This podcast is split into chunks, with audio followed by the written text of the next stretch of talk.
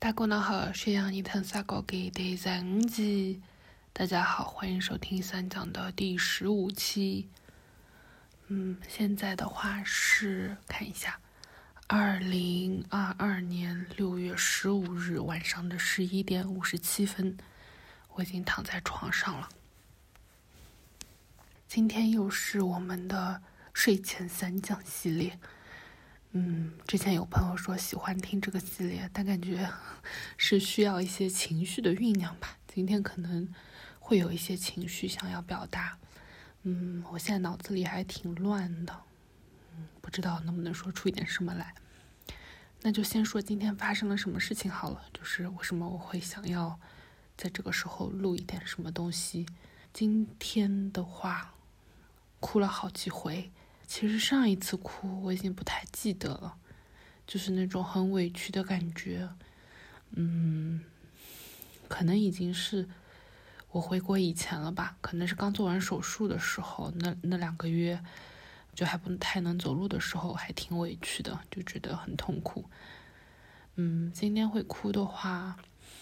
其实事情也很小，就是。我本来这周天要去武汉做一个活动，上一期的时候也有预告过。我就按照以往做活动的惯例，就拉了一个群。嗯，一般的话，我每次到一个城市都会拉一个他乡的群。这个群的话，也是想说做完活动之后，可以作为大家本地的一个呃线下群吧，可能可以让大家在里面嗯约一些本地的朋友见面什么的。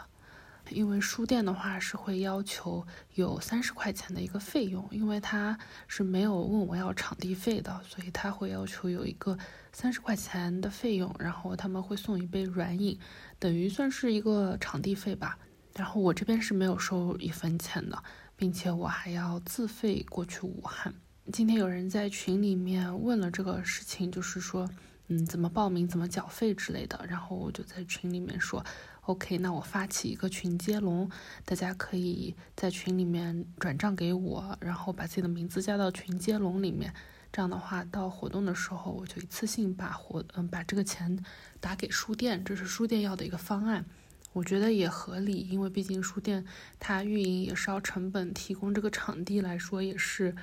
呃，需要成本的，像之前的话，在上海的活动也是类似的，就书店它是需要一个场地费，那我就让大家一起 A 一下，嗯，多出来的钱的话，反正是放到他乡的运营里面，当时也没有多出来多少钱，所以我以为也会是就是一样的情况吧，可能大家就是会给我转账，然后我就把钱给书店，结果今天群里面就有人。嗯，就有点质疑嘛，就说为什么要收这个钱？然后有人的语气就是那种说，嗯，就是可以到书店之后在现场点单，而且并不是每一杯饮料都是三十块，可能就会有饮料不到三十块，还会说为什么三十块钱要去买一杯书店这种满是糖精的饮料，去买一杯喜茶不香吗之类的话。其实他也没有针对我，他可能是觉得说书店收这三十块钱不合理，或者是怎样。但我当时就整个心态就瞬间炸掉了，因为我会觉得感觉没有受到尊重。一方面的话是觉得。三十块钱本来就已经很合理了，像现在国内你买一杯咖啡、买一杯奶茶就是要三十块钱。比如说像嗯西西弗书店的话，那你也是会需要去消费，你才会在里面待比较长的时间。嗯，另外一方面的话是觉得，那这三十块钱大家也都明白是书店收这个钱，但是它也不仅仅只是说为了三十块钱去给你送一杯饮料。而更多的是你来参与这个活动，那这个活动的内容的话，我和书店的合作里面是书店是不会干涉的，所以我和书店合作的内容的话，就是由我来出。那我会觉得说，嗯，我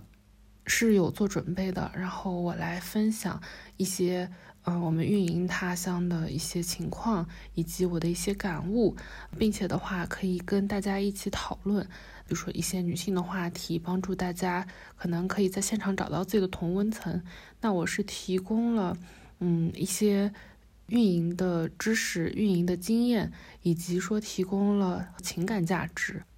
那我会觉得说，哪怕这三十块钱就书店不给一杯饮料，也会是值得的。所以我当时就 开始 就忍不住开始掉眼泪了。嗯，今天比较幸运的话，是因为这周其实我在黄山附近的一个小村子里面。嗯，然后这个的话是一个数字游民社区，叫 R.W 数字游民社区。我上周的时候，可能上上周的时候，看到他们在小红书上面有招募共创的成员，他和安徽这边一个。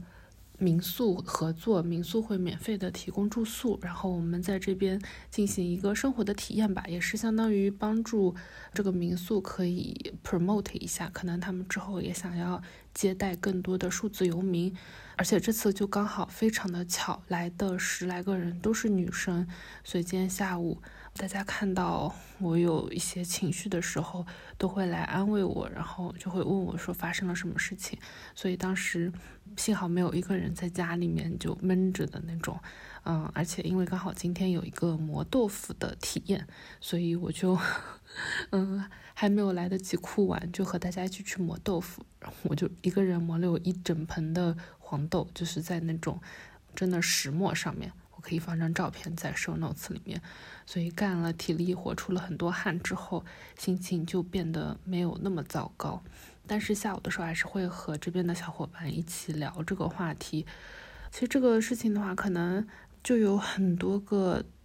造成我今天整个心态爆炸了的原因吧。一方面可能是因为我从第一次活动在重庆是三月三十一号到现在。在全国各地大大小小的活动做了有十几场，嗯，比较小的可能是这种，嗯，像在杭州，在一个书咖里面，当天可能就来了十来个朋友，嗯，比较大的话也有像这种在成都和成都的书店合作一起做一个比较完整的播客节，就有好几个小时需要把大家请过来的这种比较大型的活动。嗯，对我的消耗其实真的是挺大的。像之前有提到，我是一个 I 人，就是我是个 introvert，所以在和别人的相处中，对我来说都是消耗能量的。虽然我有明显的感觉到，就做了嗯十多场活动之后，对我的消耗或者说是消耗之后的恢复是越来越快的。可能第一场活动做完之后三天，我都不想跟人说话。现在的话，做完之后我是累的，但是。嗯，也会恢复的比较快一些，可能也是自己的一些进步吧。嗯，一方面是觉得就做这些活动真的很消耗，但其实，嗯，我之前都只会提到说对于我能量上的消耗，嗯，但其实如果说的较真一点的话，对于我的时间、对我的精力、对于我的钱，它都是一种消耗。虽然说买了随心飞，呃，随心飞它首先要钱。随心飞每买一张机票也要钱，我到当地的话，吃饭、住宿、打车、交通，每一样都是要钱的。到目前为止，我没有通过这个事情赚到过任何一分钱。就比如说上次上海的活动会多出来一些钱的话，也是算到了论坛的经费里面去。所以我会觉得，可能次数多了之后，然后遇到这种会对我有一些质疑的情况的话，我就会整个。可能就累积到一定程度之后，就会觉得有点心态爆炸。另外一方面的话，也是会觉得说，可能刚好是因为最近和做成都播客节的时候，和几位女主播线下见面，他们的话节目基本上都比我的至少在小宇上面的订阅量会多很多。嗯，然后也有在，也有是自己开公司的，或者是体量稍微要大一些，然后他们会做很多的嗯商业化的尝试的。然后他们的话给出的反馈也是会觉得说，在这个事情上面非常非常的艰难，而且很难不说是因为他们是女性，所以更加的艰难。比如说他们发一些付费的节目就会被人骂，嗯，或者是他们做一些线下的活动，明明就已经把利润压到非常非常低，几乎就是成本价在给大家做活动，因为想的也是说，嗯，希望可以给大家提供一个场所来，嗯。聚到一起去这样子，嗯，进行一些社交啊什么的，但就是这种非常非常低的价格了，也是会被人骂，嗯，觉得大家好像割他韭菜了，嗯，包括其实来成都的博客节，呃，虽然我上网。化缘吧，网络化缘拿到了一些钱，但我能做的也就是把主播的机票还有酒店给报销了。其实大家来的话都是亏钱来的，因为比如说，嗯，成都的机场还挺远的，你要是从成都机场打车到市区也要钱。嗯，并且说我们每一天吃饭在外面吃饭也是要钱，这些的话我都没有给主播，甚至也没有给主播出场费这样。但这个的话，我是先明确和大家说过的，因为这次真的是没有钱，也没有拉到赞助。但大家就真的是很很 nice，会说因为认同这个女性播客节的理念，所以愿意花时间花精力，自己掏钱过来参加。然后再比如说前两天，我有在网上发吐槽，我就不说是哪个出版社了吧，某地的某一家书店，本来是请我和另外一位女主播去做一个书的活动，某个出版社出了一本新书，然后他们是关于女性的，所以他会希望邀请女性的主播去做活动，帮助他们 promote，帮助他们宣传这本书。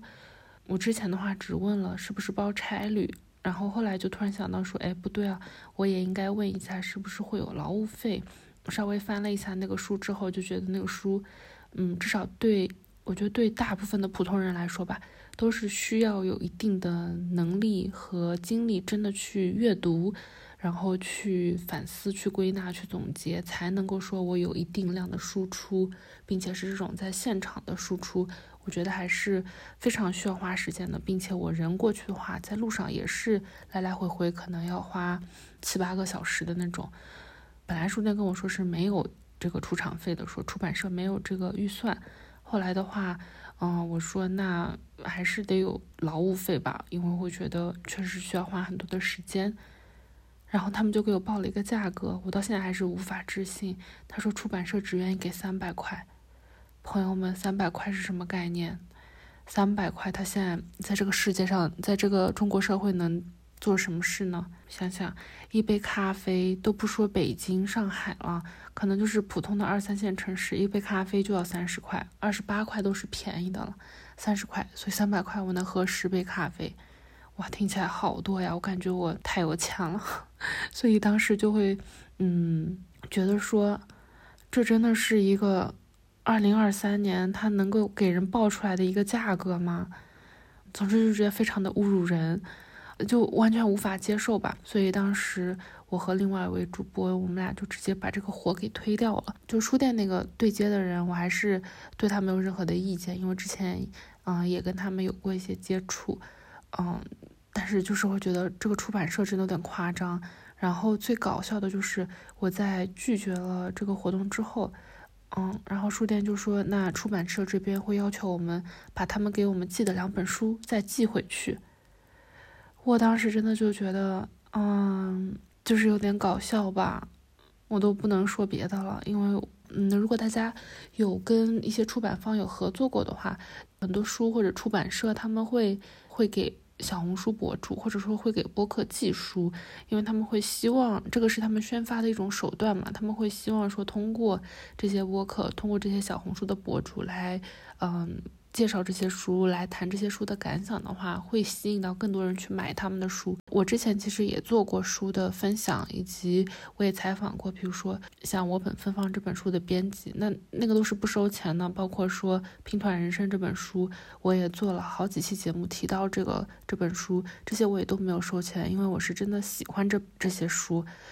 包括说我本芬芳和。拼团人生，他们两个出版社也都有提供几本书作为听众的抽奖啊之类的，就是希望这些活动可以让更多人去读他们的书嘛。但是就是这种寄了书之后，然后说要把书退回给他们的操作，就我虽然根本不想要那两本书，而且那两本书还特别重，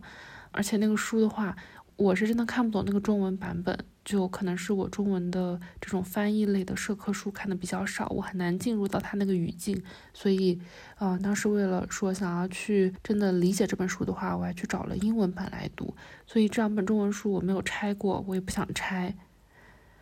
就，但是我真的觉得有点无语到，就没有见过这么抠的人，而且就给三百块钱，总之就有一种打发叫花子的感觉，嗯，这两天的话。就和很多的女主播，大家也会聊，不止来参加播客节的女主播哈，还有其他的，就在我们一个女主播的群里面，大家就会聊这些事情，就会觉得说，为什么嗯女性主播稍微赚一点点钱，就会被大家就是疯狂的诟病，就会觉得你好像是在割韭菜。可是，一期就比如说有女主播有女性主理的节目，她发这种付费的节目，一期就三十块钱，三十块钱能干啥呀？就像前面说的，三十块钱也就够你喝一杯咖啡的。一般来说，大家做一期节目，你从策划到录制到后期的剪辑，没有七八个小时是完不成的。你用三十块钱买人家七个小时的劳动，这是有多不合理的事情吗？而且，甚至我那天还看到了有评论区会认为说，那女性主播她们卖一些帆布袋，这也是和女性主义的反消费。是相违背的，所以他也觉得说这种，比如说做一个帆布袋的周边，也是一件很过分、很不合理的事情。反正就这两天经历种种吧，就会觉得说，呃，哪怕我现在只是一个个人，并且其实我根本就没有在靠这些事情赚钱，我也会觉得非常的不开心吧，就觉得很不舒服。我们都说做播客啊，这些都是为爱发电嘛，但是为什么一定要是为爱发电呢？为爱发电又可以有多久呢？难道大家希望看到的局面是，就女主播们为爱发电，然后发着发着没有爱了，然后就结束了？那这样子的话，女性的声音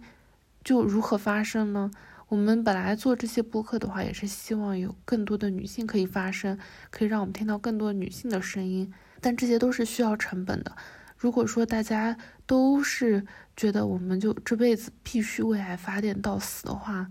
那最后。就是就没有这些内容了，然后我们也会反观说，男性主播他们获得的是什么？他们的听众对他们的支持是怎样的？就比如说今天有人发了，接下来马上张小雨，嗯，就得意忘形的张小雨，他要做活动。我并不是针对他，好，只是拿他举个例子，因为今天刚好看到他六月份的话会在广州做一次活动，门票是两百块，并且他的那个说明里面就是写说。啊，一定会收费，而且收的还不低，嗯，并且他会说我没有办法满足每个人的需求，那我就是只能按照我的想法来，就会觉得人家收钱收的这么的理直气壮，两百块钱只是去参加一次活动，估计也是会有很多人就说哇，为什么我没有参加上？啊，然后之前的话还有是看到另外一个。